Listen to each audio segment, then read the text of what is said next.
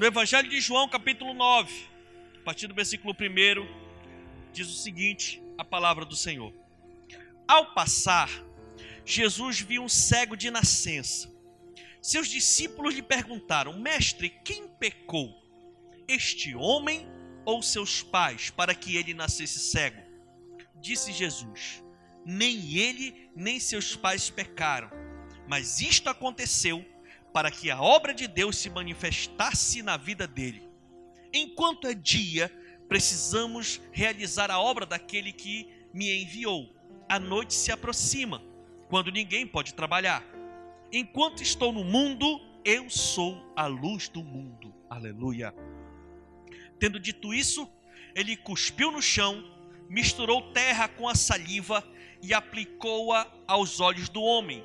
Então lhe disse: Vá lavar-se no tanque de Siloé, que significa enviado. O homem foi, lavou-se e voltou vendo. Aleluia. Cubra sua cabeça, feche seus olhos, vamos orar ao Senhor. Pai, neste momento, eu oro ao Senhor, para que o Senhor venha ter conosco. Abra o nosso entendimento nesse culto tão poderoso, tão precioso. Venha falar conosco, Pai, através da tua palavra. Nós possamos sair daqui diferentes, com o toque do Senhor, Pai, com o alento do Senhor. Venha nos fortalecer, porque nós dependemos do Senhor. No nome de Jesus, se você crê, diga amém. Meus irmãos, olha o tamanho desse milagre. A Bíblia diz que existia um homem nessa localidade, e esse homem era cego de nascença. Se a Bíblia diz que era um homem, é porque já era adulto. E na cultura judaica, um homem adulto já tinha mais de 30 anos. Então, no mínimo, esse homem já tinha 30 anos quando Jesus o encontrou, andando pelas ruas daquela localidade. E nesse momento, esse homem era cego desde que nasceu.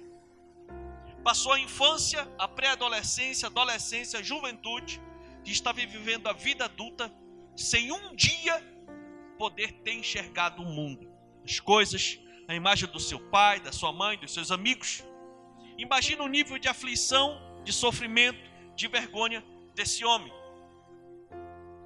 Imagina ele, já na idade que tinha, nunca poder ter visto a fisionomia do seu pai ou da sua mãe, dos seus irmãos.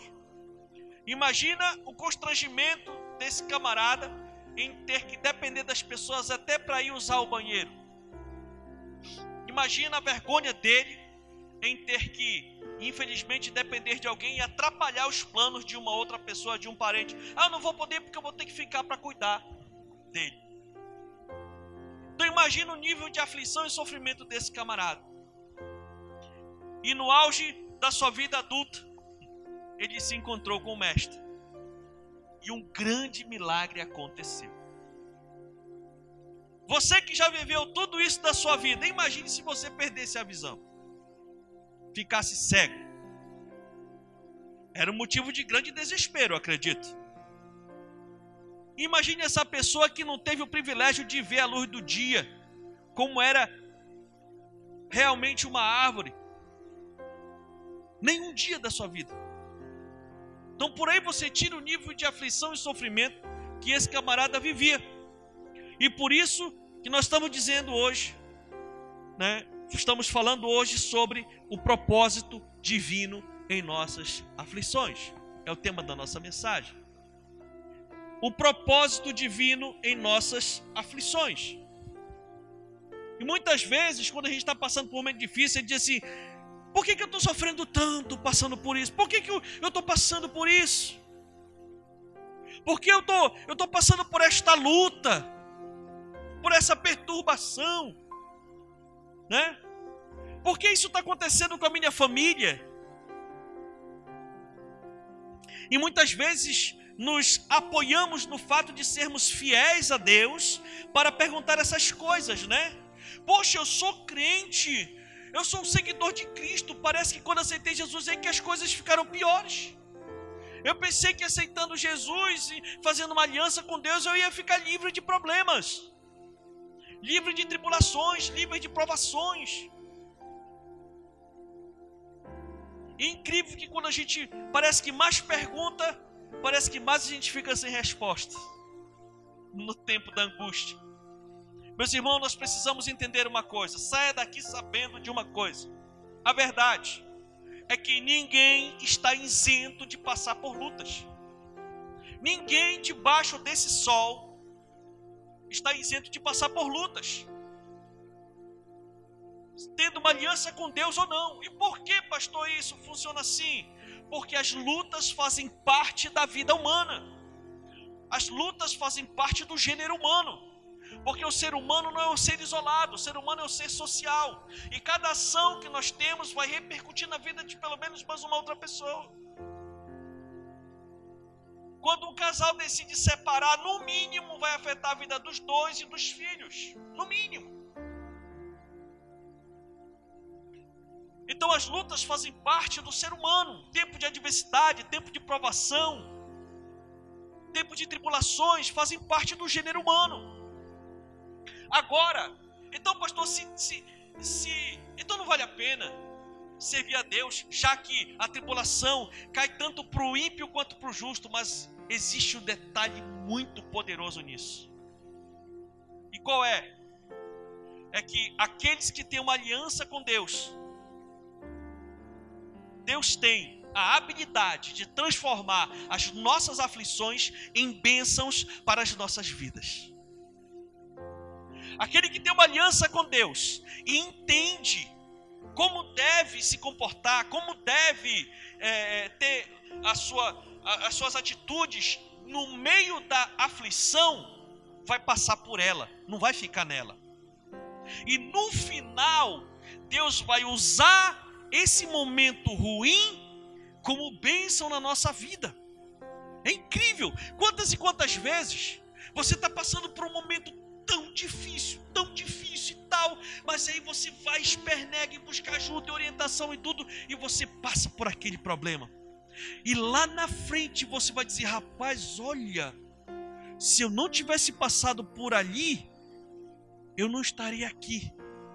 Aí a gente já começa a agradecer pelo momento ruim que aconteceu com a gente. Olha só.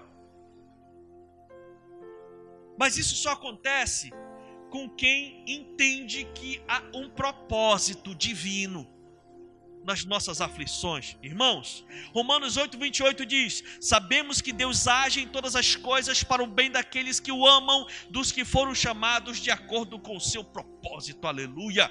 Você crê assim, meu irmão? Você crê assim, minha irmã? Você crê que Deus é poderoso para usar esse momento difícil para transformar em um momento único de bênção, de amadurecimento na sua vida? Sim ou não? Então aplauda ao Senhor, porque Ele é bom. É. Agora escute. Por que aconteceu isso? Porque neste texto aí, Jesus corrige a crença errônea de que toda doença ou calamidade é sempre resultado de um pecado grave que alguém cometeu. Jesus quis trabalhar essa ideia na mente dos seus discípulos. Quando os discípulos viram aquele cego de nascença, automaticamente eles apelaram para a cultura que se tinha naquela época. Olha, se está difícil, aconteceu um negócio desse, alguém pecou, alguém está em pecado, alguém está transgredindo a lei. E os discípulos chegaram com ele e disseram assim: Mestre, quem pecou? Ele ou os pais dele? Como é que ele deveria ter pecado se ainda no ventre da mãe? Porque ele, a Bíblia diz que ele nasceu cego. Então os discípulos já insinuaram, entendeu? Já insinuaram. Quem pecou? Ele ou os pais dele? Olha só.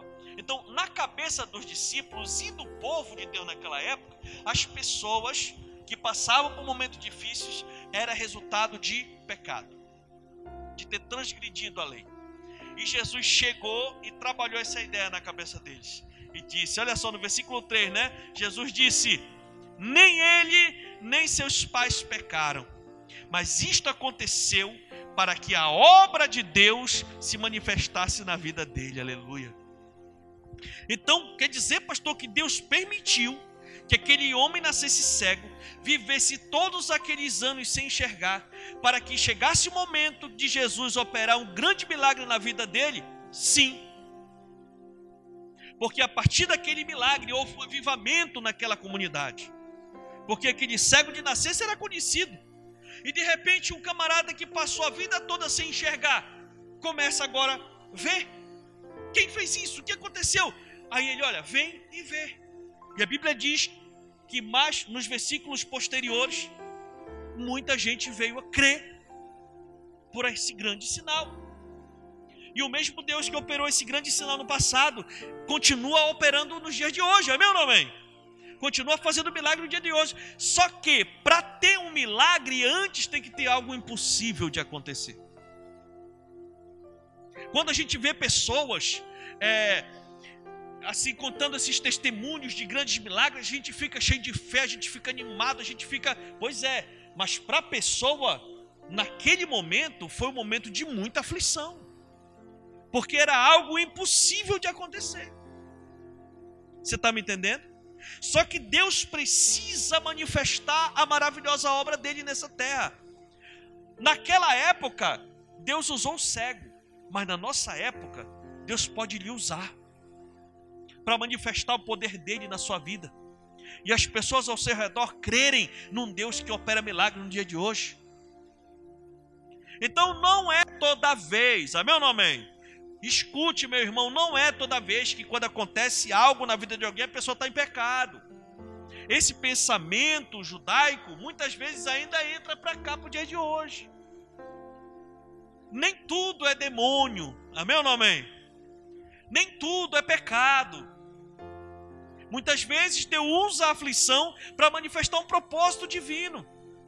Mas tem vezes que é pecado? Sim. Tem vezes que é demônio? Sim. Mas tem vezes também que é Deus. Amém ou não amém? Nós precisamos, irmãos, ter esse entendimento. Sabe? Deus queria usar aquela situação para manifestar o seu poder, como de fato aconteceu. E há vários tipos ou níveis de aflições. Por exemplo, tem a aflição individual. A aflição individual, ela trata particularmente com a pessoa, com suas lutas internas, com seus conflitos existenciais. Como era o caso desse cidadão cego que recebeu milagre. E nos dias de hoje, quantas pessoas não estão lutando suas limitações, suas aflições pessoais? Tantas pessoas que por fora você vê, olha, tá de boa, tá muito legal, mas por dentro só ele sabe como tá. De repente eu estou falando com uma pessoa aqui também que está assim. Por fora está tudo bem, mas por dentro só você sabe como é que você se encontra. Pessoas que estão lutando contra crises de ansiedade, pessoas lutando contra a síndrome do pânico, crises terríveis de depressão, uma autoestima terrível, uma palavra negativa que foi liberada e isso acompanha. Pessoas lutando contra a sua própria carnalidade, contra as suas próprias é, limitações. São as aflições internas, individuais, que as pessoas têm, que nós temos.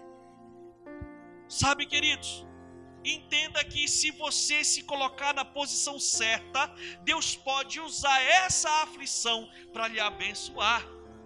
Olha só, a bênção, a boa nova que você está ouvindo aqui. Quer dizer, pastor, que Deus pode usar esse sofrimento para me abençoar? Pode, porque Ele é Deus. Então, se você começar a ter esse entendimento, no momento ruim, você vai doutrinar sua mente para dizer: Senhor, qual é o propósito em tudo isso? Senhor, o que, que o Senhor quer me ensinar? Senhor, o que, que o Senhor quer fazer através desse problema? Sabe, irmãos, isso é um entendimento mais profundo a respeito de como Deus age na vida do ser humano. Tem a aflição coletiva, né? A aflição coletiva, ela abrange uma família, abrange uma comunidade, abrange uma cidade, até nações, por exemplo. Atualmente, Deus permitiu uma aflição em nível mundial com essa pandemia aí. Sabe-se lá, meus amados, quantas famílias não estão aflitas porque perderam seus entes queridos. E a partir também desse dessa enfermidade veio outros males sociais. Muitas pessoas tinham empresas e foram à falência. Outros tinham empregos e perderam seu meio de, de vida, de ganho de vida. Sabe, tantas e tantas outras aflições, meios de instabilidade. Mas, mesmo assim, queridos, se o desespero e a dúvida vierem, e certamente virão no momento da adversidade, mas nós podemos entender como servos de Deus que certamente o nosso Deus tem um propósito em tudo isso que está passando. Se a gente tiver esse entendimento de que Deus pode sim nos ensinar coisas poderosas nesse período, nesse momento, nessa tribulação, nessa diversidade, nós vamos amadurecer e crescer muito. Amém ou não amém? Irmãos, as aflições, por incrível que pareça, elas manifestam benefícios daqueles na vida daqueles que padecem. Por que, pastor? A aflição gera benefício se você entender o propósito divino nessa aflição, gera. Gera. Por exemplo, um benefício. As aflições geram em nós arrependimento e promovem conserto do homem para com Deus. Aí a gente entra naquele caso do pecado, que realmente tem muitos casos que a pessoa está passando por uma aflição porque errou diante de Deus, pecou diante de Deus. Queridos, lá no Salmo 33, a partir do versículo 3, olha o que Davi falou. Enquanto escondi os meus pecados, o meu corpo definhava de tanto gemer, pois de dia e de noite a tua mão pesava sobre mim, minha força foi se esgotando como em tempo de seca. Então reconheci diante de ti o meu pecado e não encobri as minhas culpas. Eu disse: confessarei as minhas transgressões ao Senhor, e tu perdoar-te a culpa do meu pecado. Aleluia. Muitas vezes Deus permite que a aflição venha para acordar o camarada que está curtindo muito no lamaçal do pecado. Deus permite que o negócio aperte, que aconteça uma calamidade, que seja afetada alguma área da vida da pessoa, para a pessoa entender que ela fez um compromisso é com o Senhor, não é com qualquer outra pessoa não. Quando Davi manifestou esse sentimento através desse salmo, ele estava passando por aquela fase que ele tinha pecado, adulterado com Batseba e matado Urias, marido de Batseba, seu amigo. E quando o profeta Natan foi é, confrontá-lo, né, ali no, no livro de 1 Samuel, a gente, a gente percebe que aparentemente estava tudo bem. Parece que Davi não estava sentindo nenhum remorso nem nada. Mas quando a gente olha para cá para o salmo, a gente vê o que, que Davi estava sentindo por dentro. E quando o profeta foi confrontá-lo, ele aproveitou a oportunidade e disse: Eu vou confessar o meu pecado. E quando o profeta disse: Forte tu que fizeste isso e tal, tal, tal, ele disse: Pequei contra o Senhor. Eu pequei. A culpa é minha mesmo. Ele admitiu o seu erro, se consertou diante do Senhor. O Senhor perdoou os pecados dele, teve consequências, mas o Senhor perdoou o pecado daquele homem de Deus. Então, muitas vezes, a aflição também vem na nossa vida para a gente poder se consertar diante do Senhor. Não adianta tomar uma postura egoísta, nós temos que nos humilhar diante do Senhor. Tem pessoas que pecam contra o Senhor, pecam contra a palavra de Deus, a aflição vem e ainda ficam tesos no, no, no pedestal do orgulho. Ainda procuram culpados. Não, isso aconteceu, é bem verdade. Eu realmente eu errei, mas eu estou assim porque o fulano, fulano, fulano, ciclano fizeram eu errar. Não, meus irmãos. Nós precisamos aproveitar a aflição para nós nos consertarmos diante de Deus. Davi fez isso e continuou perseverando na fé. Uma outra vantagem que a aflição produz na gente a aflição produz o nosso crescimento e amadurecimento na fé. Né? A aflição promove crescimento e amadurecimento na fé. Quantas e quantas vezes você não entrou numa confusão? num período difícil da sua vida e você tinha um pensamento a respeito do assunto. Quando você passou por ele, você já passou mudado. Lá na frente, você já tem um outro pensamento a respeito do assunto. Sabe por quê? Porque você amadureceu com a aflição. Você foi provado mediante a sua fé. O apóstolo Tiago tem uma visão muito impressionante a respeito desse princípio. Lá no, livro, no capítulo 1 de Tiago, versículo 2 diz: Meus irmãos, considerem motivo de grande alegria o fato de passarem por diversas privações. Meu Deus! Rapaz, é uma atrás da outra, pastor, é muita tribulação, é uma atrás da outra. Quando a gente nem bem está saindo de uma, já entra outra, já entra outra, meu Deus. E olha o que o apóstolo Tiago diz: considerem motivo de grande alegria o fato de passarem por diversas provações, pois vocês sabem que a prova da sua fé produz perseverança. As provações vêm na nossa vida para a gente poder se tornar mais forte na fé. A provação vem de prova. É como se fosse um teste que Deus está fazendo. Deus quer ver até onde vai a sua fé, até onde vai a sua decisão. E aí, se nós somos provados, e nós nos comportarmos direito no momento da aflição, nós vamos obter a aprovação de Deus. Então, só quem é provado é porque precisa ser aprovado.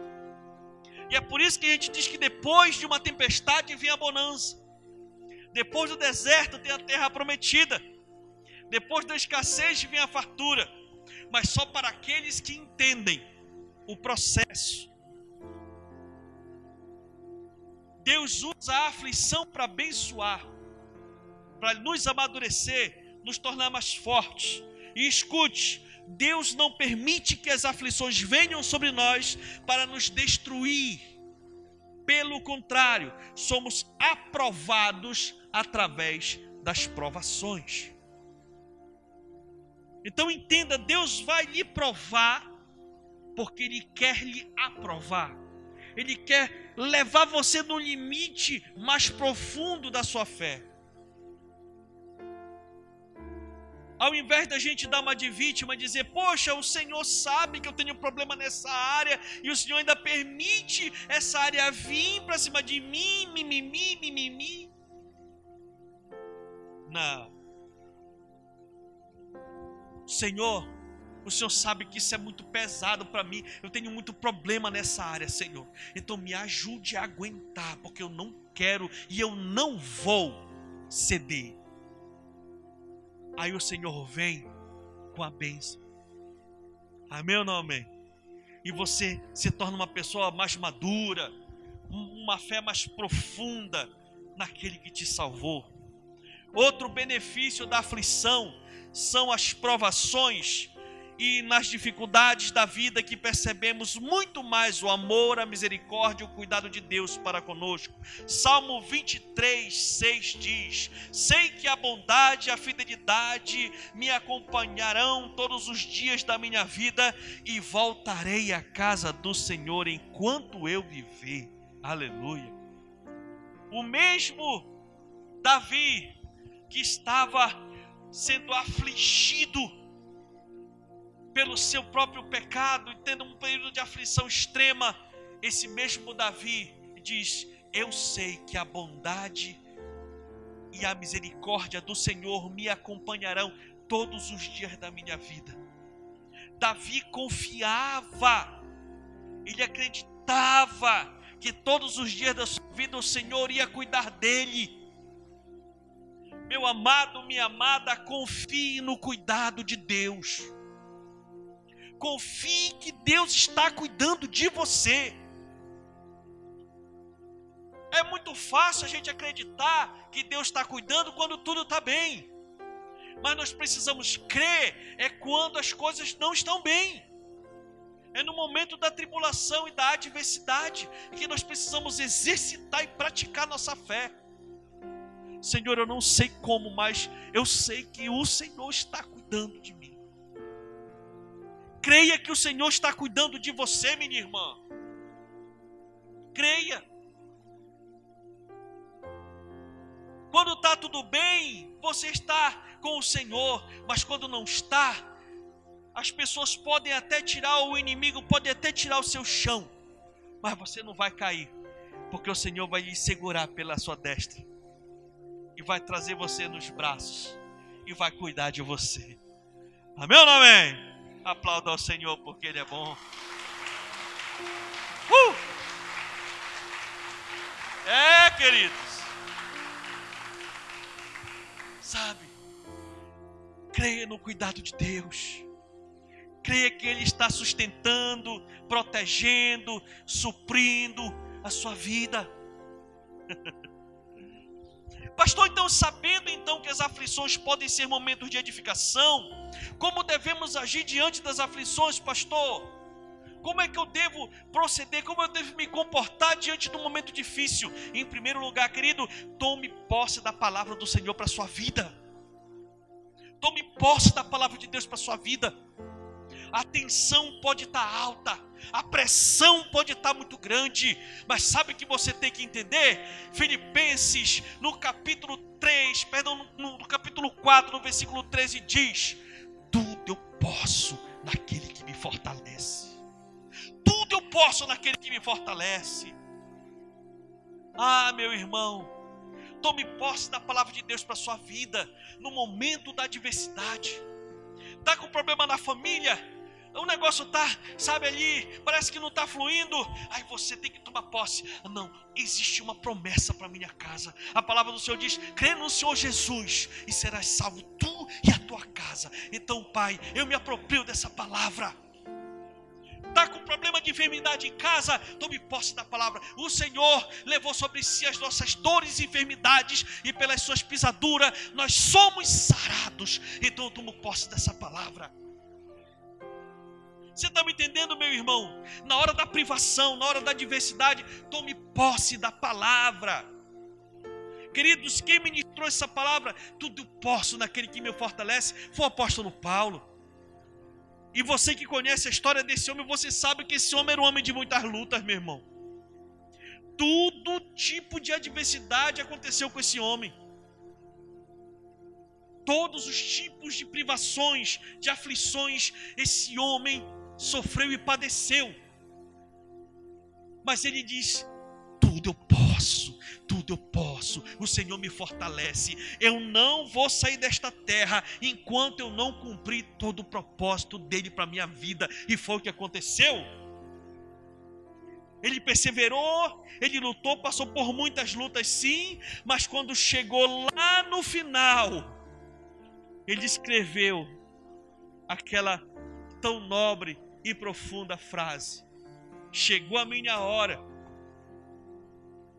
combati um bom combate, eu completei a carreira, eu não fiquei na tribulação. Eu não fiquei no naufrágio, eu não fiquei no açoite, eu não fiquei no tronco, eu não fiquei cego, eu não fiquei. Eu combati o bom combate, completei a carreira. E guardei a minha fé. É isso que o Senhor quer de nós que nós possamos pegar esses momentos difíceis que acontecem conosco e transformá-los em momentos de edificação, de crescimento, de poder, para que a obra de Deus se manifeste na nossa vida. Sabe, irmãos, nós precisamos realmente do Senhor.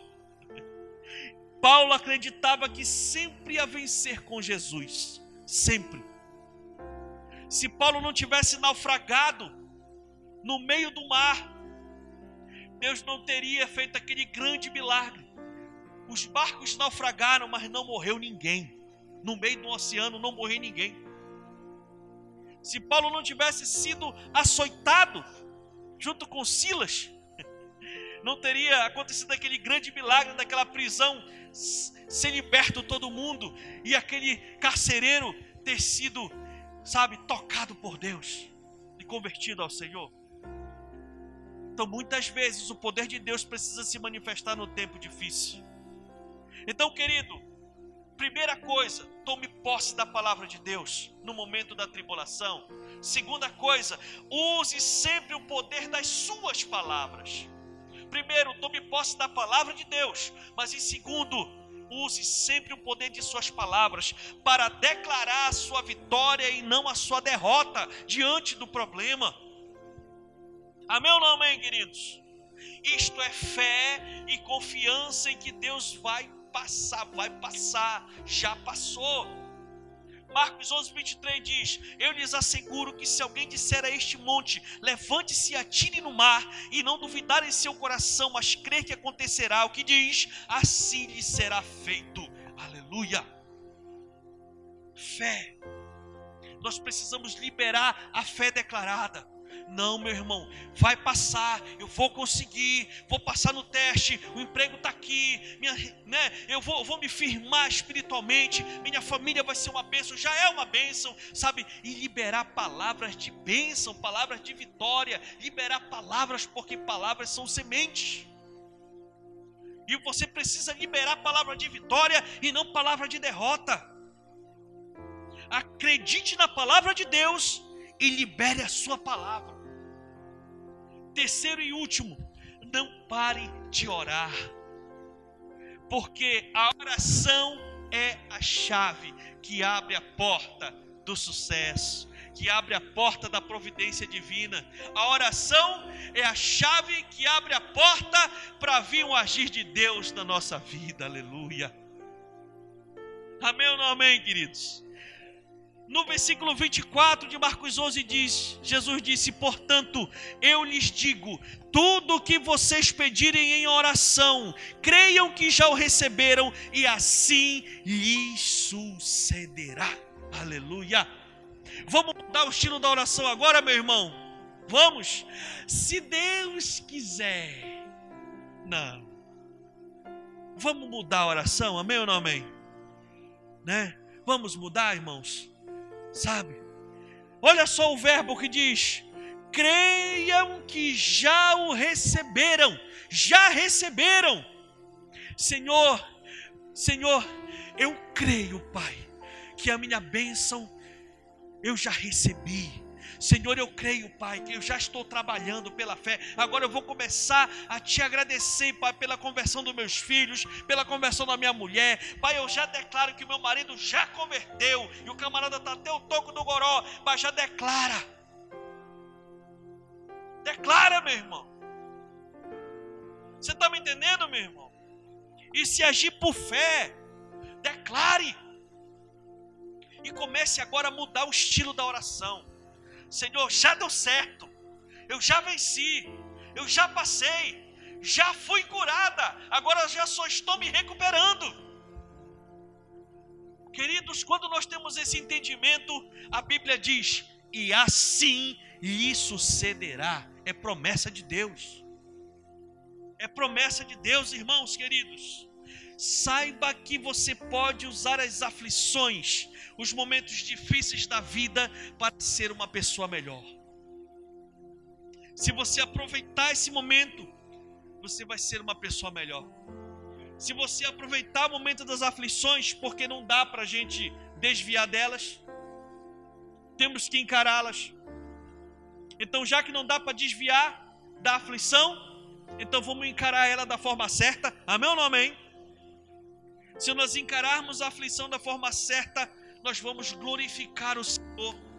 Por quê? Porque Ele vai manifestar o seu poder nas nossas vidas, para que o mundo creia que o mesmo Deus que curou um cego de nascença há mais de dois mil anos atrás, continua trabalhando nos dias de hoje para abençoar aqueles que têm fé. E se você tem fé, fique de pé e aplauda ao Senhor, porque Ele é bom.